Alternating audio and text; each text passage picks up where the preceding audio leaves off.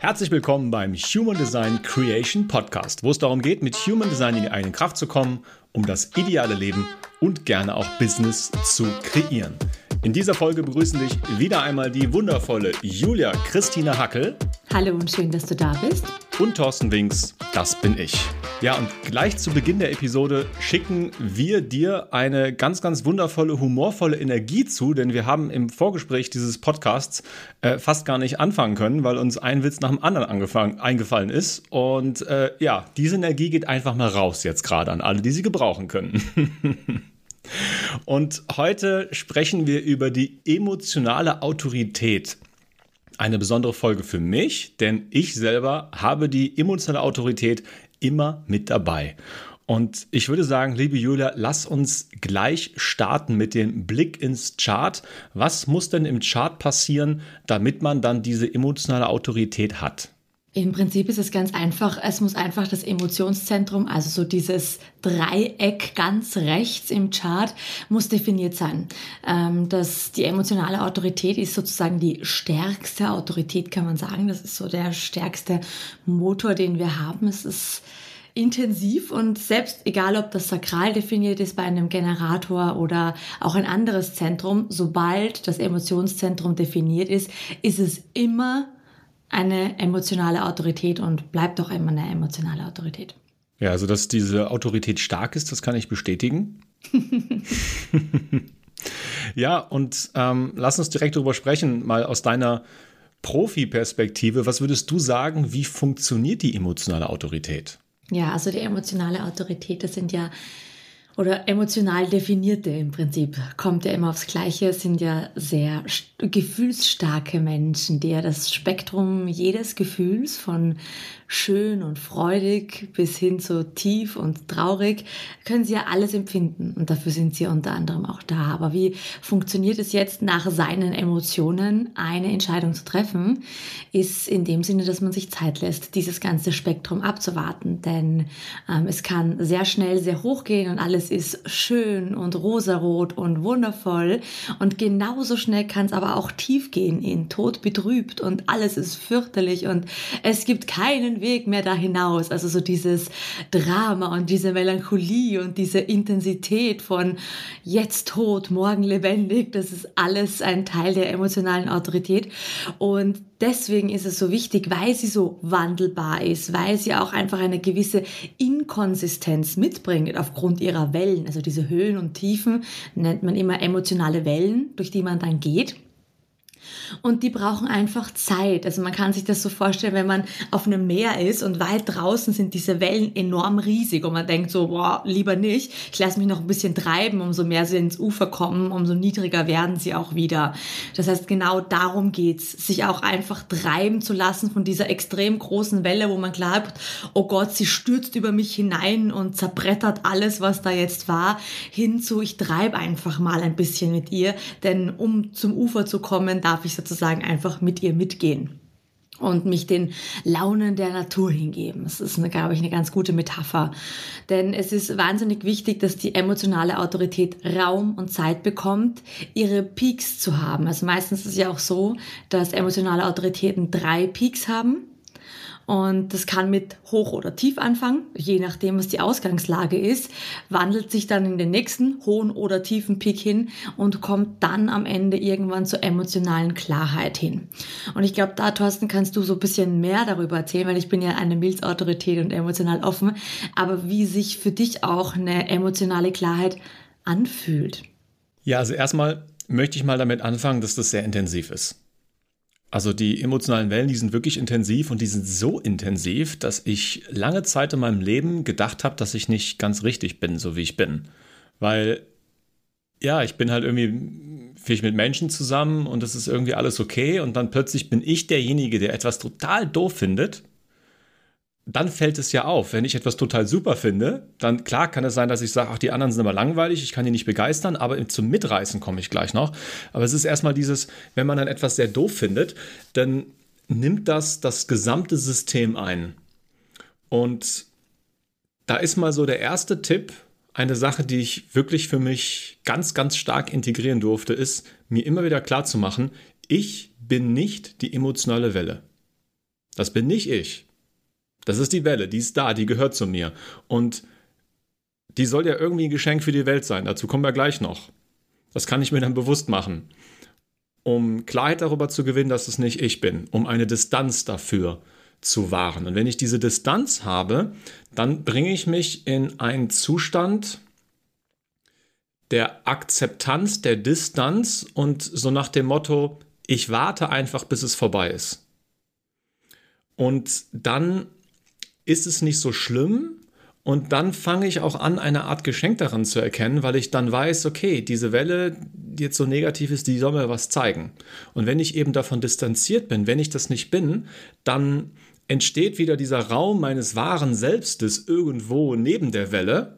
Und in diesem Raum des wahren Selbstes kann ich dann anfangen, diese Geschenke, die es für mich hat zumindest, schon mal zu erkennen. Zum Beispiel dieserjenige Weg oder dieses Projekt oder diese Einladung von irgendwem ist vielleicht nicht die richtige für mich oder die Zusammenarbeit oder eine Entscheidung, die ich vielleicht selber getroffen habe. So, jetzt habe ich aber eigentlich deine ursprüngliche Frage gar nicht beantwortet, glaube ich. Die war wie? Nein. wie fühlt sich eine emotionale Klarheit, das ist so dieser letzte ah, genau. Bereich genau an? Ja, genau. Und äh, mein Verstand wollte unbedingt die Reihenfolge gehen, die es hat. Aber jetzt springe ich mal zu der emotionalen Klarheit. Ja, die emotionale Klarheit, wie fühlt die sich an? Also sie ist so seicht, dass ich sie ehrlich gesagt bisher nicht als emotionale Klarheit wahrnehme. Also es gibt nicht den Moment, dass ich sage, ach schau mal, da ist die emotionale Klarheit, das ist aber schön. Sondern sie ist einfach da und es ist klar. Und deswegen habe ich bisher diese Klarheit gar nicht bemerkt als ein solches. Jetzt, wo du das hier so erklärst und mir auch diese Frage stellst, sage ich selbstverständlich, klar, das ist dann diese Klarheit. Also wie fühlt sie sich an? Sie fühlt sich so ruhig und neutral bei mir an, dass dieses Schauspiel der Wellen vorbei ist, dass man plötzlich gar nicht mitbekommen hat, dass das Schauspiel vorbei ist. Während ich das sage, das ist ganz interessant, geht jetzt bei mir die Frage auf, hm, wenn es dann so ruhig ist, gäbe es einen Moment, an dem mir vielleicht bewusst werden müsste, dass jetzt die Klarheit ist, damit ich noch irgendeine Erkenntnis mitnehmen kann in diesem Moment. Das ist ganz interessant. Das macht eine Frage gerade bei mir. Mhm. Aber letztlich, das ist ja auch was, was wir beide in unserer Zusammenarbeit sehr, sehr oft erleben. Jetzt auch in den letzten Tagen noch bei einer Geschichte. Äh, anfangs, yay, und ein paar Stunden später oder einen Tag später so, nee, auf keinen Fall. Und ja, dann ist die Klarheit, also wenn ich jetzt diesen speziellen Fall mal nehme, ähm, dann ist die Klarheit aber auch, würde ich sagen, mit Motivation, mit einem klaren Ziel. Ah ja, das ist jetzt unser Weg, das fühlt sich stimmig an, damit verbunden. Und dann entsteht eine Energie, die ordentlich nach vorne treibt. Und die dann von dem Gefühl der Stimmigkeit auch geprägt mhm. ist. Ja, ich glaube, da ist es auch ganz wichtig, dass da auch jeder natürlich auch in seine eigene Konfiguration schaut. Ja, du hast ja gerade zwei ganz spannende Wörter gesagt, so eine Energie, die nach vorne treibt und ein Ziel.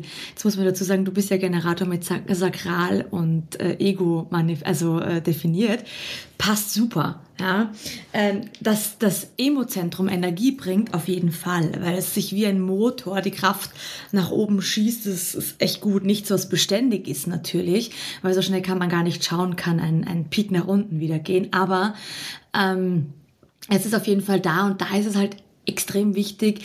Egal, schau mal, welcher Typ du bist, schau, welche weiteren Zentren auch definiert sind, äh, um herauszufinden, wie sich diese emotionale Klarheit auch bei dir zeigt ähm, und, und was, was sie hervorbringt. Und ich glaube, was auch ganz wichtig ist, weil damit strugglen ganz, ganz viele, das haben wir bei uns im ähm, Human Design Erlebniskongress mitbekommen, dieses, ja, ist eine emotionale Klarheit denn 100 Prozent? Ich finde, das ist so eine geile Frage aus dem Verstand, ja.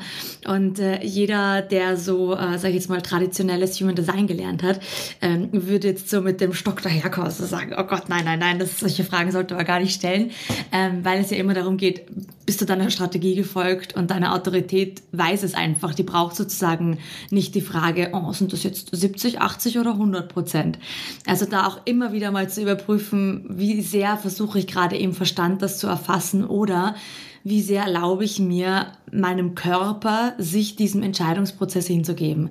Also das ist mir auch ganz wichtig, weil ich merke, dass sehr, sehr viele sich sehr, sehr schnell begrenzen. Das gilt für alles, also alles im Human Design, aber gerade auch bei der emotionalen Autorität da auch immer zu gucken, war die Strategie korrekt und kann ich mich meiner Autorität jetzt in dem Moment hingeben. Und dann am Ende des Tages hast du eine Klarheit. Dann ist es, ja, in der Theorie hast du nur 70 bis 80 Prozent emotionale Klarheit. Das ist einfach so.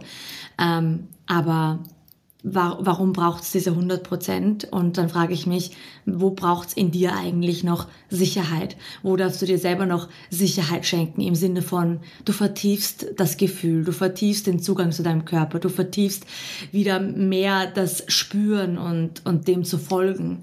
Das sind ja oft einfach diese Unsicherheiten, wo der Verstand Sicherheit sucht. Und da einfach der Aufruf, komm in den Körper, geh ins Experiment, nicht über den Verstand und ins Erleben. Ja, und diese 80-prozentige oder 70-prozentige mhm. Klarheit, die man dann hat, die meisten Entscheidungen im Leben sind ja nicht unbedingt nur ein Ja oder Nein, ein Schwarz oder Weiß, sondern es sind ja Grautöne. Mhm. Gehe ich eher in diese Richtung oder gehe ich eher in diese Richtung? Klar, manchmal werde ich gefragt, willst du es bei dem Projekt mitmachen oder nicht? Aber oftmals bringt eben diese emotionale Klarheit mich in eine Richtung, die schon die richtige war, aber innerhalb des Gehens in diese Richtung, des Beschreiten des Weges, kommen ja immer wieder wie neue kleine Entscheidungen. Und da flammt diese emotionale Autorität eben immer wieder auf und dann fühlen sich wieder andere Aspekte doof an oder besonders super und dann wechselt das wieder. Und so ist es halt ein, ein Weg-Geh-Prozess, der eben von dieser emotionalen Autorität ähm, bekleidet ist und ein bisschen mehr nach rechts und wieder nach links führt. Und das ist halt kein komplett gerader Weg. Der ist halt so schön geschlängelt wie so ein gesunder Fluss, der so durch die Landschaft fließt. Genau, du sagst, das ist ganz wichtig. Es ist ein Prozess. Zum einen, der Prozess entsteht ja immer, wenn wir ihn gehen. Ja, also sozusagen äh, der, der Weg ist das Ziel.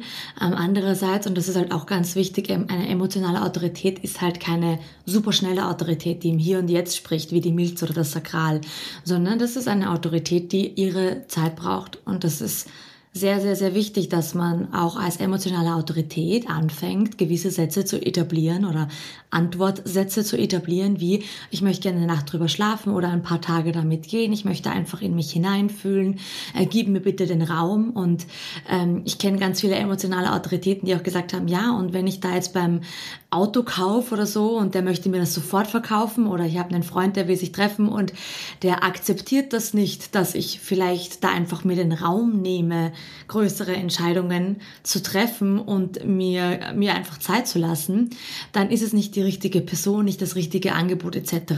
Weil worauf halt emotionale Autoritäten mega fliegen, ist so, boah, da kommt einer daher, der dich massiv begeistert und in dem Moment bist du Feuer und Flamme und übermorgen denkst du dir, hm, das Bankkonto hat mal wieder drunter gelitten. Also das so ein ganz klassisches Szenario für emotionale Autoritäten, die zu schnell entschieden haben. Das heißt, als emotionale Autorität, vor allem umso größer und längerfristiger die Entscheidung, umso mehr Zeit hast du dir, musst du dir nehmen.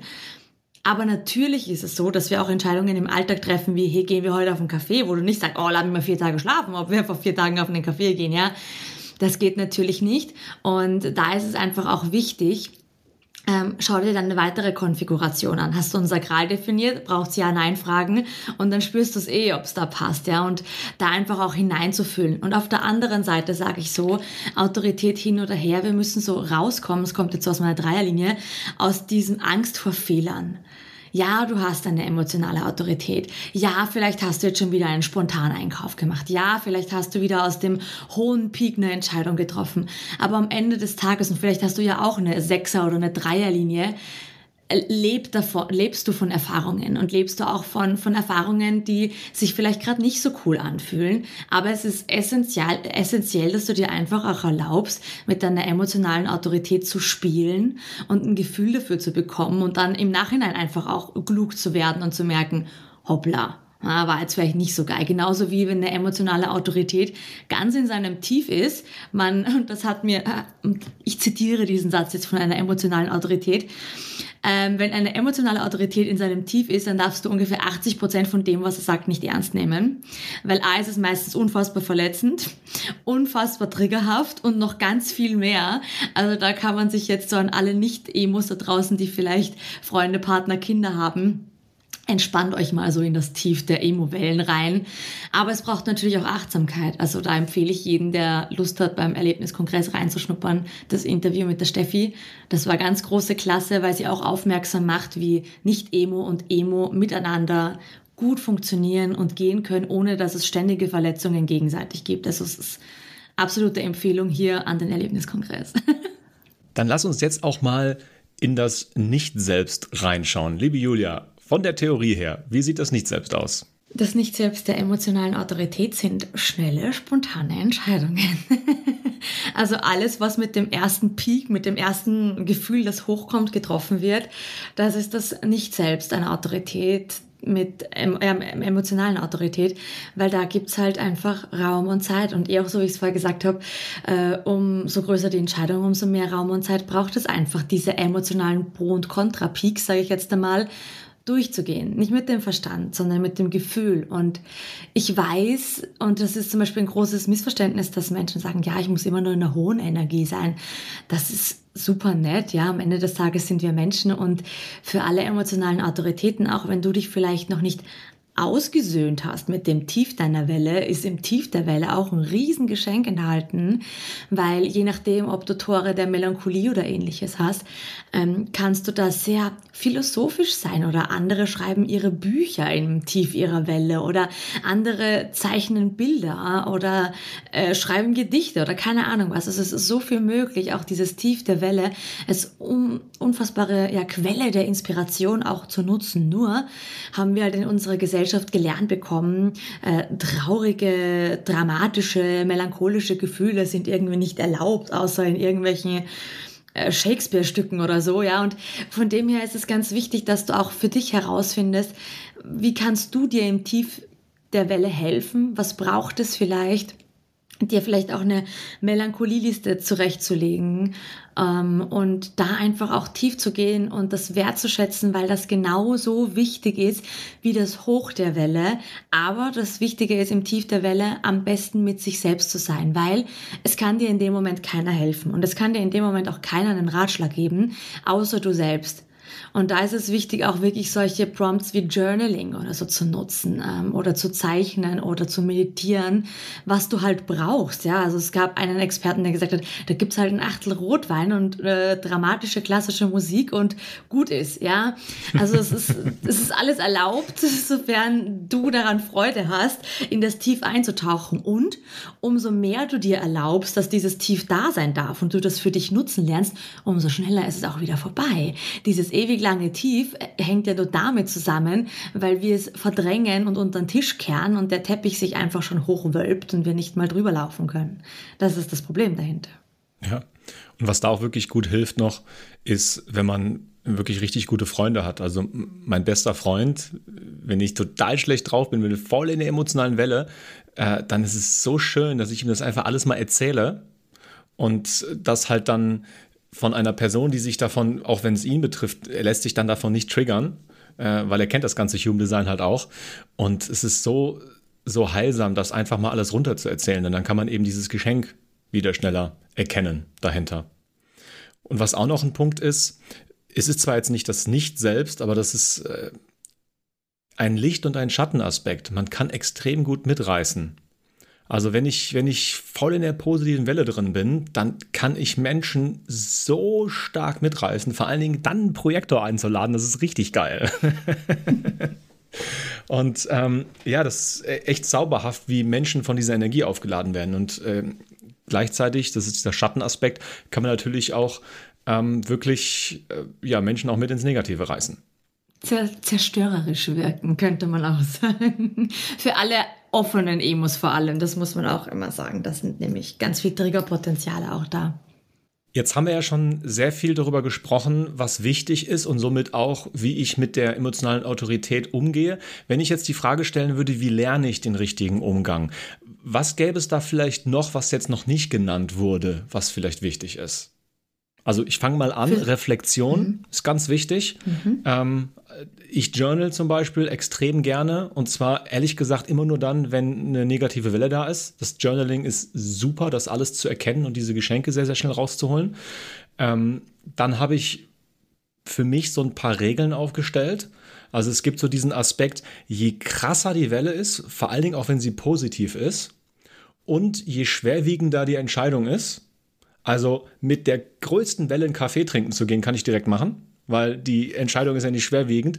Aber mit der größten Welle ein Haus zu kaufen, das sollte ich nicht mal eben über Nacht machen.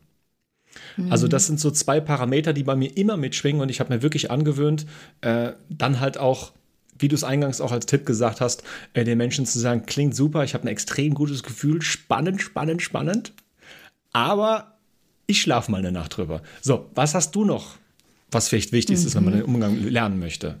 Ja, also ich meine, zum einen haben wir eh schon ganz viel hier im Podcast gesagt. Ähm, auf der anderen Ebene, glaube ich, äh, ist die Frage, die über allem steht, über jedem Tool steht, was lässt deine Emotion frei fließen? Ähm, und alles, was dir hilft, deine Emotionen zu leben und frei fließen zu lassen, ist richtig. Und das kann alles sein, von Spaziergängen, Menschen, Tools, Methoden, äh, hin zu was auch immer. Also das ist mal ganz, ganz wichtig. Wo hast du das Gefühl und auch bei welchen Menschen hast du das Gefühl, du und deine Emotion bist richtig und wichtig, genauso wie du bist. Das ist mal essentiell, dass man da einfach ein Gefühl dafür etabliert. Und überall, wo du das Gefühl hast, da kannst du dir deine Emotionen nicht erlauben, da hast du das Gefühl, du bist zu intensiv, du bist nicht richtig oder sonst irgendetwas, ja, davon weniger. Das sind so, glaube ich, ganz ähm, essentielle Dinge, die man einfach immer wieder beobachten darf und die natürlich dann auch immer wieder Strategie und Autorität sind, immer ein Team. Es ist wie ein Pärchen, Hand in Hand gehen, ja. Also wenn du auch das Gefühl hast, du kannst deine Autorität gerade nicht so leben, guck mal zur Strategie, ja. Was ist deine persönliche Strategie? Und äh, jetzt zum Beispiel, ein Beispiel, du bist ja Generator, Thorsten, und wenn du jetzt dauerhaft initiieren würdest und dann irgendwie merkst, es, es wird dann schwierig mit dem Entscheidungsreifen und du bist immer so dauerhaft in dem Tief der Welle oder so, da auch wieder zu gucken, habe ich reagiert, gab es Einladungen des Lebens einfach, ähm, die mir die Möglichkeit gegeben haben, zu reagieren und daraufhin dann auch meine emotionale Autorität fließen zu lassen. Also da immer wieder schauen, das ist ein Pärchen, das geht Hand in Hand und das ist so die, die Grundlage von allem. Und dann ist es natürlich, wir sind mit Human Design auf einer Reise, um uns selbst zu verwirklichen und selbst zu finden. Und alles, was unseren Selbstausdruck einschränkt, das darf weniger werden und alles, was uns ermöglicht, freier zu werden und uns das Gefühl gibt, wir sind richtig, wie wir sind, das darf mehr werden.